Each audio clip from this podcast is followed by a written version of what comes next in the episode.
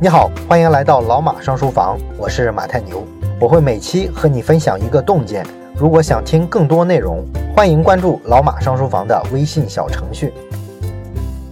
这期呢，我们给《全球风口》这本书啊收个尾。在这一期里，我会说一说我对积木式创新的一些看法。那么应该说呢，积木式创新的核心逻辑啊，其实就是全球化，在产业全球布局的形式之下。创新呢，也必然要从全球视野来考虑。那以前的创新呢，需要你把完整的链条都走一遍，从研发到形成产品，到生产到销售，都要由一家企业从头到尾参与下来。现在在全球化的背景下，你只要做好开头的研发和产品化就行了，其他的环节和全球最优秀的产业链合作，就可以大大缩短新技术应用的周期。那么对企业来说呢，也可以跑得比以前更快。中国如果能抓住积木式创新的机会啊，确实是弯道超车跟后发先至的一个好选择。那么实际上呢，我们看深圳这座城市啊，它现在呢是全球的电子产业之都，原因呢就是在电子工业上，它的配套产业链是最齐全的。美国很多做智能硬件的企业。只要在美国完成了产品的基本的理念的构想，那剩下的全链条的环节，从产品的设计、测试到生产，都能很容易啊在深圳找到配套的企业来完成。所以说，美国几乎所有的电子产业的创新都要跟深圳啊发生一些关系。甚至有一个统计啊，说全球百分之九十的电子产品都至少有一个环节是在深圳完成的。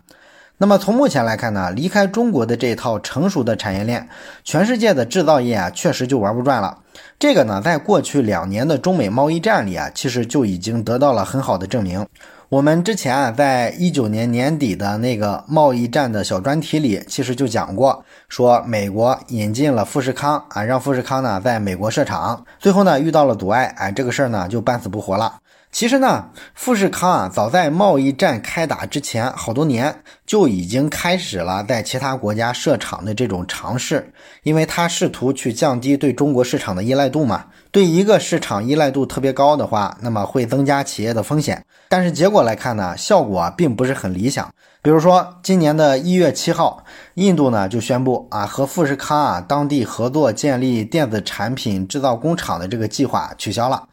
那么，按照二零一五年富士康跟印度达成的协议呢，他当时是计划到二零二零年的时候要在印度建立十到十二个工厂。那么现在看来呢，这个计划百分之百是完不成了。而在更早的二零一一年，富士康就已经进入了巴西。之后的几年呢，富士康宣布啊，已经在巴西建成了全世界第二大规模的苹果手机生产线，也就是说，仅次于中国。那听上去这好像是对中国的产业链是一个巨大的威胁，是吧？但是呢，我们再具体去看看，在巴西的这个工厂啊，它所谓的第二到底达到了什么样的规模呢？距离第一的中国差得多远呢？实际上，在二零一七年的时候啊，富士康在巴西的苹果生产线一共雇佣了两千八百个工人，而在同一时间，富士康光在郑州的工厂啊就有三十五万名工人。更奇葩的是呢，二零一七年之后，因为在巴西设工厂的生产效果不理想，富士康呢开始啊在巴西裁撤产能，所以说现在连二零一七年的这个水平啊都达不到了。那么为了让富士康啊来这些国家设厂呢，其实像什么印度之类的这些国家，最近这几年啊没少用关税手段。啊，他们把从国外进口的这个手机的整机的关税啊大幅度提高，逼迫着手机厂商啊，为了降低成本，要到他们本地去设厂啊，规避这个高关税。他们希望通过这个手段对中国的这个制造业产业链进行釜底抽薪。那这些国家呢，我们都知道，它这个人工成本啊本来就比中国低啊。你像印度，它的人工比中国要低三分之一以上。但是呢，即便是这样，目前看中国在世界制造业产业链的统治地位啊，仍然是稳如泰山的。因为配套上的差距啊是全方位的啊。我们就拿苹果手机来说，为什么只能在中国大陆制造呢？首先就是政治局势稳定啊，这个对制造业企业来说太重要了。政府必须啊能完全控制得住这个局面你别三天两头的闹这个政坛上的动荡啊，这就没办法安心生产了。政策也会朝令夕改。你像巴西跟印度啊，这几年都有非常大的政治波动。巴西呢，前两年是总统被弹劾，然后引发了巨大的政治动荡啊，国外的资金啊都抽走了。而印度呢，二零一九年我们看他的新闻报道，他们国内的穆斯林啊一直在抗议示威。民族矛盾呢是非常尖锐的，而且呢旁边还有一个巴基斯坦啊，双方这个冲突啊永远都是一个定时炸弹。显然呢，在这种政治环境底下，企业是非常担心你过去啊搞了长期投资之后啊能不能啊安全的收回成本的问题。其次呢，就是这个基础设施的缺乏，以及说没有完整的供应链的问题了。那么富士康呢，这些年一直在寻找出海设厂投资的机会，不少国家呢也有这种取代中国产业链的决心。而且刚才我们说了，他们人工成本上确实对中国来说已经逐渐有一些优势了。另外呢，加上呢，美国开始啊针对中国啊打贸易战，打压中国在国际产业链中的这个地位。有了一切的这些条件，到了二零一九年，制造业的产业链转移了吗？我们以苹果的产业链为例，二零一五年的时候啊，富士康在中国大陆的苹果制造工厂是十九个，二零一九年的时候呢，扩大到了二十九个。然后还有一家台湾的苹果代工厂叫和硕，它在大陆的工厂呢，从八家扩展到了十二家。而且呢，苹果的这个智能手表啊、智能的音箱啊、什么无线耳机这些产业链都放到中国大陆来生产了。另外呢，苹果的供应链企业，二零一五年的时候有百分之四十四点九是设在中国大陆的，而二零一九年的时候呢，这个比例上升到了百分之四十七点六。可以看出来呢，苹果这些年啊，对于中国的依赖啊，并没有减弱，反而是啊有一些增加。这背后的原因呢，主要就是中国强大的基础设施的配套能力。你比如说公路、铁路、港口的运输能力啊，这个中国肯定是世界第一啊，基建狂魔嘛。啊，世界前十大港口里啊，中国就有六个。你上哪儿去找这样的基础设施的水平？另外呢，你像这个二十四小时的供电供水的能力，这些对国内的工厂来说都是标配，我们不觉得有什么值得炫耀的。但是呢，对于印度之类的国家呢，它确实是连这个都做不到。而且呢，我们再放眼全世界来看，二十四小时稳定的提供工业用电用水，这个其实是世界上的绝大部分国家都做不到的。也就是说，我们普通人觉得这是一个很基础的能力啊，但是放在全世界来看呢，它的普及度是极低的。甚至像中国台湾这种所谓的已经进入发达经济体的社会，还三天两头的闹电荒啊，何况是印度这种了？那基础设施相对比较完善的美国，它的问题呢，我们之前也提过了，是吧？它不仅没有生产苹果手机需要的大部分的供应链企业，而且呢，经过这几十年的产业的转移，它的电子工业的制造能力啊，已经所剩无几了。另外呢，劳动力还特别贵，还有工会啊，三天两头闹事儿。所以呢，我个人分析呢，郭台铭到美国去啊，给富士康设厂，这个呢，更像是一个政治投机上的行动，不太像是一个商业上的考量。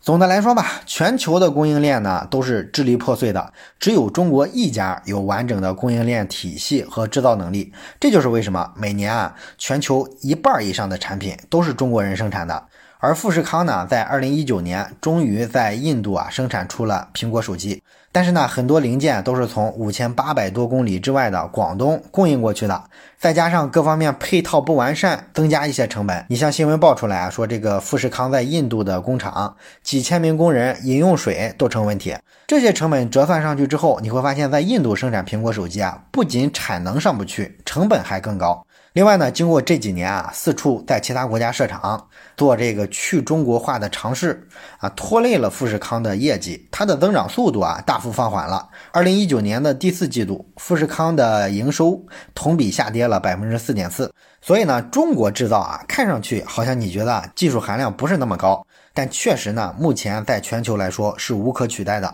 中美贸易战之后呢，很多人都在说啊，中美要脱钩了。啊，中国的制造业啊要受到致命的打击了。那么这个从产业链分工的优势上来说啊，几乎是不可能做到的。未来的几十年啊，中美还要继续维持这种啊美国创新、中国制造、全球销售的模式。所以呢，从现实来看，《全球风口》这本书讲的积木式创新，确实呢对中国来说是一种好选择。不过呢，王玉泉的这个积木式创新的理论啊，还特别强调到说，中国没必要搞自己的研发跟创新啊，因为中国人呢不太擅长这个。所以说啊，中国不要盲目的去追求什么东西啊都国产化啊，比如说非要自己造出芯片来，这个是没有必要的。我们只要做好自己擅长的事儿啊，美国人是不可能来不找我们合作的。那么这个看法呢，实际上主要是来源于经济学上的比较优势理论，就是说大家都干自己最拿手的事儿，你最拿手的事儿啊，成本是最低的。然后呢，把自己不擅长的事儿、成本高的事儿啊，交给别人去做，通过双方交换协作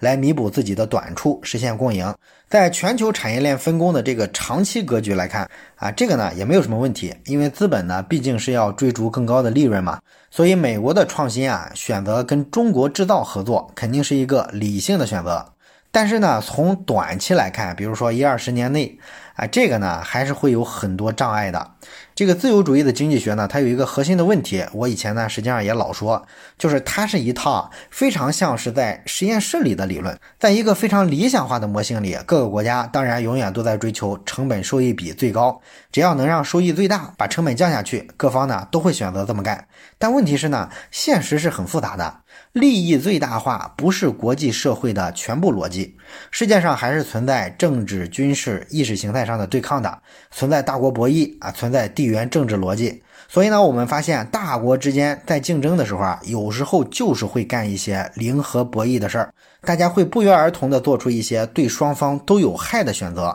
然后呢，看谁先撑不住啊，谁先被耗死。你像美苏冷战阶段搞的这个军备竞赛，然后经济上呢从来不合作，从来不交流，他们怎么不讲比较优势呢？本质上来说就是这样一个剧本嘛，大家并没有择优，而是在择劣，所以这个经济学上非常理论化的一个逻辑啊，在现实中啊是经常碰壁的。过去的几十年呢，全球化之所以啊推广的这么顺利，其实主要要感谢美国人的推动。因为冷战之后，苏联解体了，那么美国呢独霸天下，所以说没有任何力量能够威胁到它了。而华尔街的这个资本力量呢，出于利润最大化的考量，它必然是要走向全球的，它要去找更便宜的劳动力，把成本压下来，然后打开更多的国外市场。啊，建立资本上的垄断。那么，以美国对全球的控制力，它的资本啊是必然没有任何对手的。所以说，国际产业链的分工的格局啊，就是被美国人推动建立的。而过去的这几年呢，全球政治格局是变天的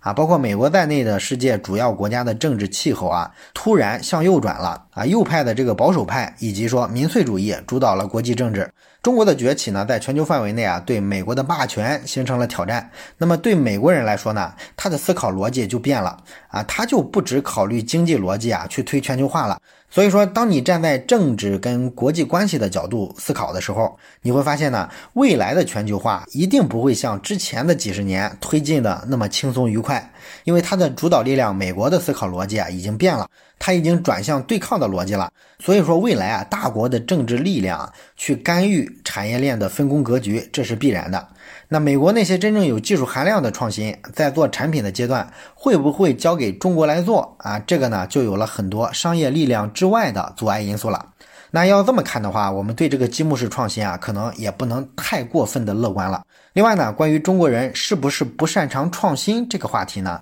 王玉泉认为是的，中国人的文化基因决定了我们不如美国人会创新，所以呢，我们要把创新的环节啊交给美国人，中国人呢发挥自己吃苦耐劳的精神啊，我们搞执行就行了。这个呢其实是一个老生常谈的论调了，它的大概意思就是说呢，整个的东亚啊，包括中日韩，都是一个儒家文明的价值观，也就是集体主义的内核。我们讲的是服从，讲的是秩序，而不鼓励当面批评别人。啊，美国呢，个人自由度高啊，更强调这种批评文化，所以说呢，这更有利于创新。对于这一点呢，我个人是持保留意见的啊。虽然说这种文化价值观上的分析啊，从逻辑上看似乎是讲得通的，但是呢，这毕竟是一种感觉层面的分析。至今呢，我们也没有看到过任何过硬的研究证明。中国人的这个创新能力啊，确实比美国人不行。尤其是说，当你拉长时间维度去看的时候啊，中国几千年来在古代啊那些原创性的技术创造，并不比西方少。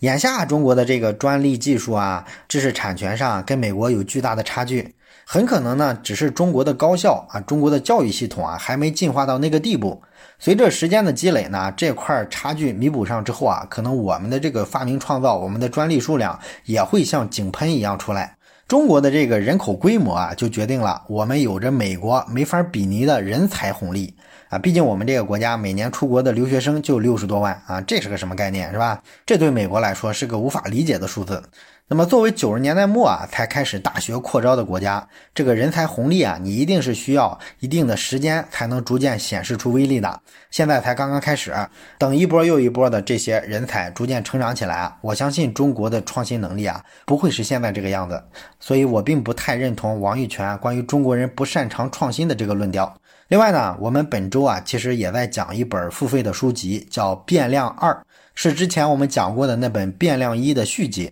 那么这本书里啊，其实也提了一个很有意思的观点。他说到了中国的规模复杂红利啊，这个词的意思是说呢，中国经济啊不仅规模大，而且呢规模很复杂，这是中国经济成功的更本质的原因。规模复杂的意思就是说啊，中国经济啊各部分差异其实是非常大的，并不是一个铁板一块、整齐划一的市场。每个局部市场其实都是个性化的，所以对中国这个市场来说啊，我们就是一个庞大的实验场，上面呢可以进行各种试错，然后呢通过优胜劣汰啊，好的试错会逐渐的脱颖而出。然后呢，它又背靠中国这个庞大的市场来滋养它，所以说一些小趋势啊就可以很快变成大趋势，小创新就可以变成大产品。这个是中国最近这些年来源源不断的创新的一个基本的保证啊。如果你对这个复杂红利的理论啊特别感兴趣的话，我推荐你去微信小程序上听一下这本《变量二》。另外呢，年货周的这个活动啊，也正式进入倒计时了。还有想买老马上书房的春节知识礼盒的朋友啊，请抓紧了。一月的十四号、十五号是最后两天可以购买礼盒的日子，之后呢，这个礼盒就下架了。还没给亲朋好友啊准备好新年礼物的朋友啊，可以到老马上书房的微信小程序里面打开商城啊，了解一下这个礼盒的详情。感谢各位朋友的支持跟捧场啊！本期内容呢就到这里，咱们下期再见。